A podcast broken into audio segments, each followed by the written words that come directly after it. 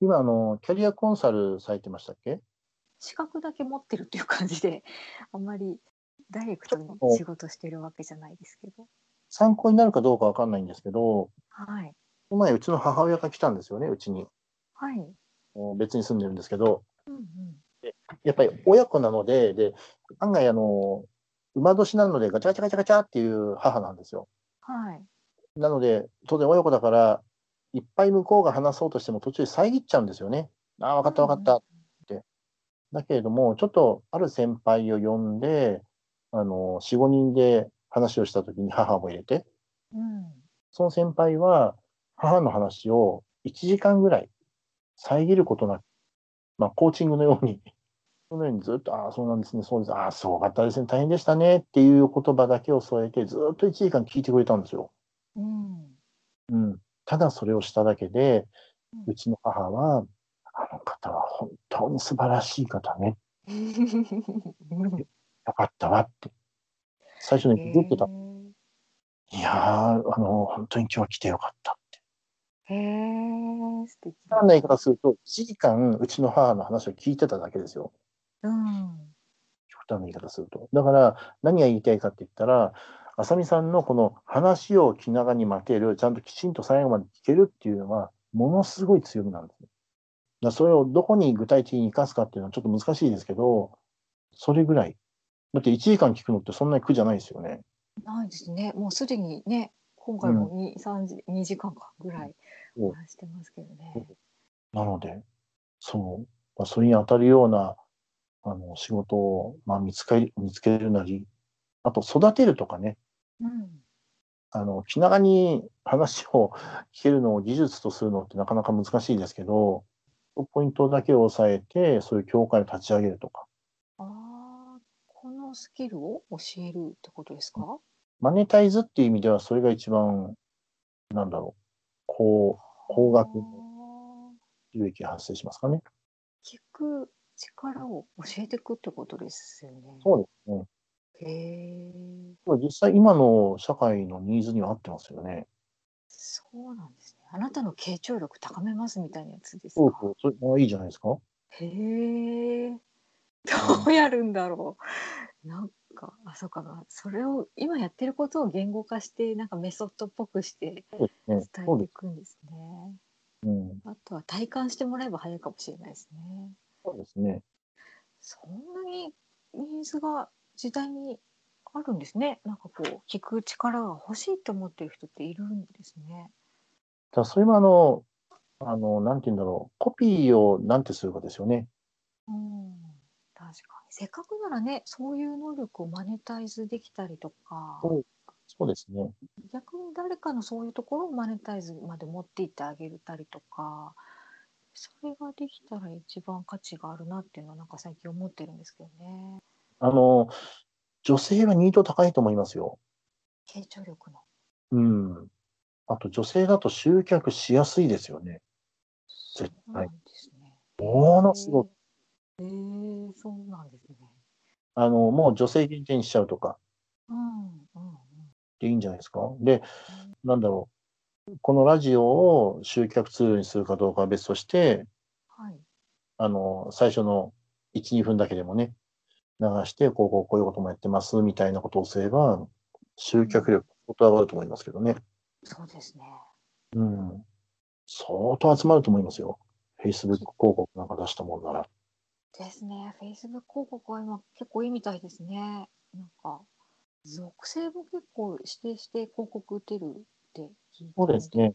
ね、うんかなりターゲット絞っていけるんだなと思って。ですね。なるほどね。なんかやっぱ自分でもわかんないです ね。なんか得意なこと分かったけど、じゃあそれマネタイズとか言ってもどこにニーズがあるのかしらみたいな。自分にとっては能力としては当たり前だから、え、こんなのいるみたいなね、うん思っちゃったりとかね。だから、あの、さっき言ったように、200個うん、もの必要ないでしょうっていうものさえも書き出していくと、そういうね、全体像として見ると、なんかね、見えてくるものがあるんですよ。うん、うん、ね、あの、ただの点の集まりが1000個集まる、あの、あるだけなんだけれども、ちょっと話してみると、パッと見えてくるとかあるじゃないですか。うん。見えてくるものがあるんですよ。それだって自分なんですから。ですよね。自分から出たものなんですから。ですよね。知ってるはずですよね。もう、あ、小学校でやってたこれって今のこれにつながってんだとかね。あれ、昔やってたこれって実は今使えんじゃないのとか。そう。あんまりギューって緊張して、一つの物事だけを見ていると、案外の脳みそって固まっちゃうんですけど、ぼんやり見てると、そういう発想がね、どんどんどんどん湧いてくるんですよ。ぜひ。ねえやってみます。はい。ありがとうございます。今日は充実した内容をはい。ありがとうございました。こちらこそありがとうございます。いやー配信が楽しみだな本当ですか。はい。私毎回楽しみで編集が楽しくてしょうがなくてですね。あ毎あ、回ニヤニヤしながら、うわこれこれ早く配信したいとか思いながら編集してるんですよそれはどこから来るんだろね。ねえなんでしょうね。なんかう。こモうデル、プラモデルどうですかやったことないですかないですね。パッチワークとなんないですね。か、なんか、物を作るっていう趣味のものってなんかないですか物を作る趣味。物を作なる。なんか。ね、なんかあるはずですよ。ものづくり。なんだろう。ものづくりなんて最近何もしてないですけどね。なんだろ何かあるはずですね。うな。なんかありそうですよね。でもなんかこう素敵な人を。自分が感動したのを共有したいみたいなのとか、うんなんかこのゆきさんが言ってるのは人生のキーワードみたいなものでなんかこう心理とかなんうんかすごい本質的なことだとすごい感じてるんですよね。はいなんかそれだ感をすごい感じてる事柄なんです。人ってそういう、まあ、一本かどうかわかんないけどす筋の通ったというかうん一貫性のあるなんかの価値観で、なんかこう行動とかが出てるなっていうのをなんか感じててなんか多分それをねなんか伝えたいというかゲストの方みんなそういうの持ってる方ばっかりだと私は感じているのでなんかそれを伝えていきたいとかがあるのかなっていうのはなんとなくあのーじゃあもう一個ちょっと宿題出していいですかはいこれもうやってるかもしれないですけど、はいあの今まで、なんだろう、お願いした方いるじゃないですか、ラジオに。はいはいはいその方の大雑把なあの個性っていうか、持ってる中心的な考えとか、うんもう全員リストアップしてみたいと思いますよ。あーああーそれで言うとやっぱなんかキーワード持っている人たちっていう感じがなんか共通があると思いますよね。そうキーワードを持っている人たちっていう共通点は今のところ感じてるんですよね。で、その中でそもれ以外もなんかあるのかあると思いますよ。な。うん。あの、自分が特に好きだった方のキーワードはこれだとか、うん。そう、それも違う意味での自分発見ですね。あ、そう、ちょっともう一つ先いいですかはい。お姉さんとの仲はどうですか悪いわ悪くはないけど縁がなんか遠いです。うーん。じ携帯の番号とかも知らないみたいな感じで。ゃあ、お父さんとはどうですか仲良くしたいけどお互いちょっとシャイだから近寄れないみたいな。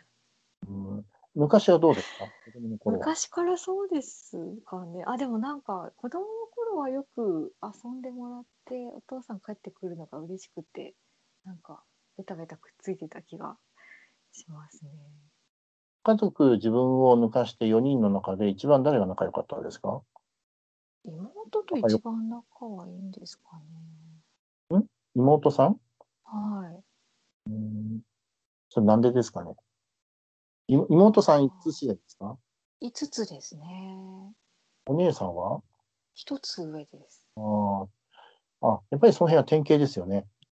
典やっぱりこの、うん、年が離れた方が。やっぱり年が近いと、あの、考え方も近いので、自分と同じ環境の中でお姉さんがいるので、学校にしても、型うんうん、学校塾考え方テレビを見るとか、ううんあとはなんか妹のことをすごいいじめてたんですよ私ん、うーん子供の頃にすごい八つ当たりしたりとかしてて結構傷つけてたっていう罪悪感からなんか今度逆に私彼女守らなきゃみたいな感じになってきて罪滅ぼしというかですねなんかわかんないんですけど私が守らなきゃみたいうん、なのは感じているところですね。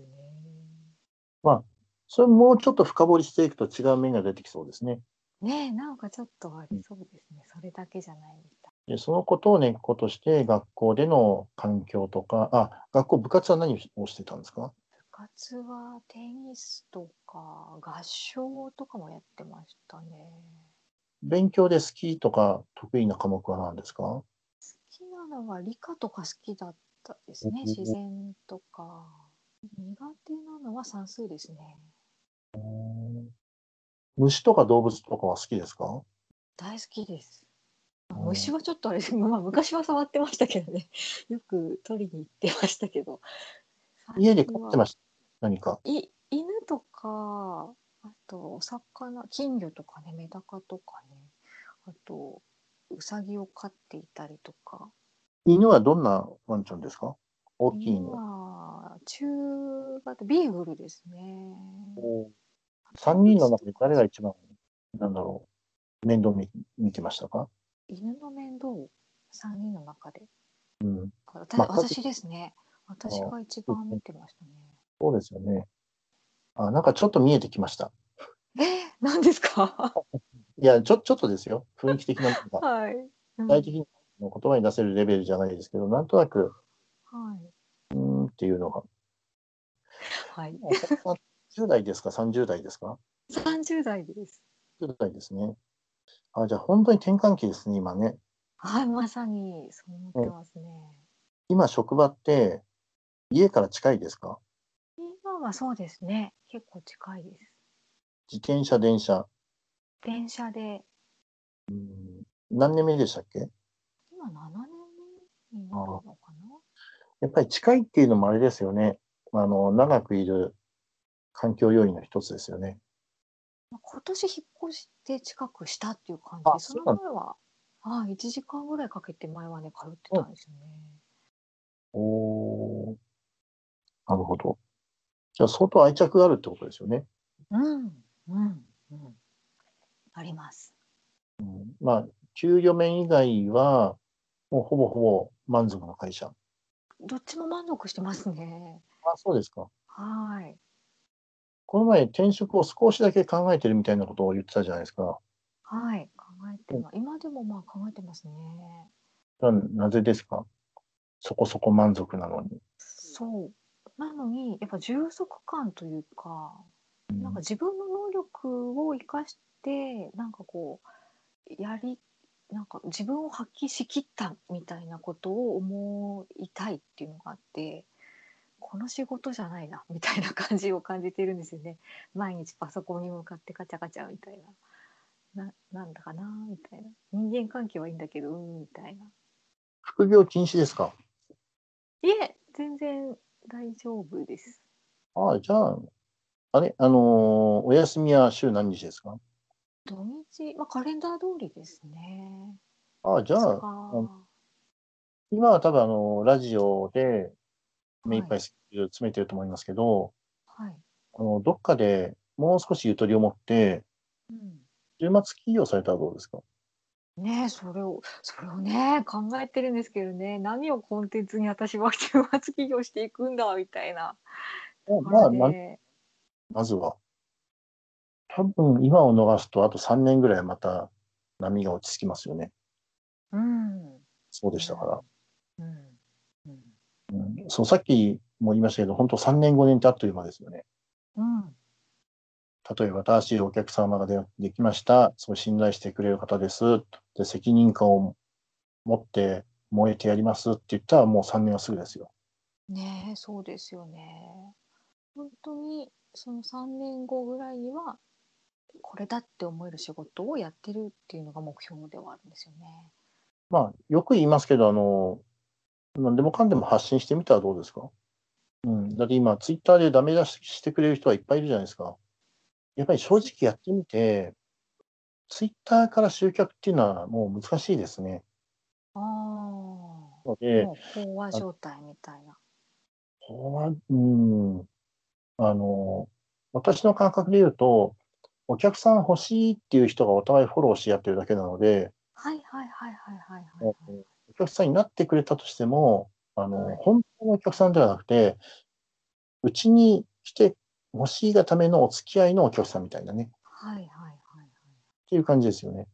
プロ同士みたいな感じですよね。なんかね。ですだから、もう逆に、あの、ツイッターは練習の場って、ああ、なるほどね話。をしている、そう、あの、人たちがいる場って、なるほどね。いうふうに割りで、である程度固まったら、あの、Facebook 広告出せばいいんじゃないですか。なんか形作って。そうかもしれないですね。SNS 集客の難点というか、なんかそこですよね。なんかね、そのプロっぽい人たちがこう集まりすぎるみたいなのは、なんかある感じはしますね。もう完全に100%ありきってるからビジネスアカウントっていうふうにしてるんだったら別ですけど、うん。緩い感じにしちゃうと、もう、うん、きついですね。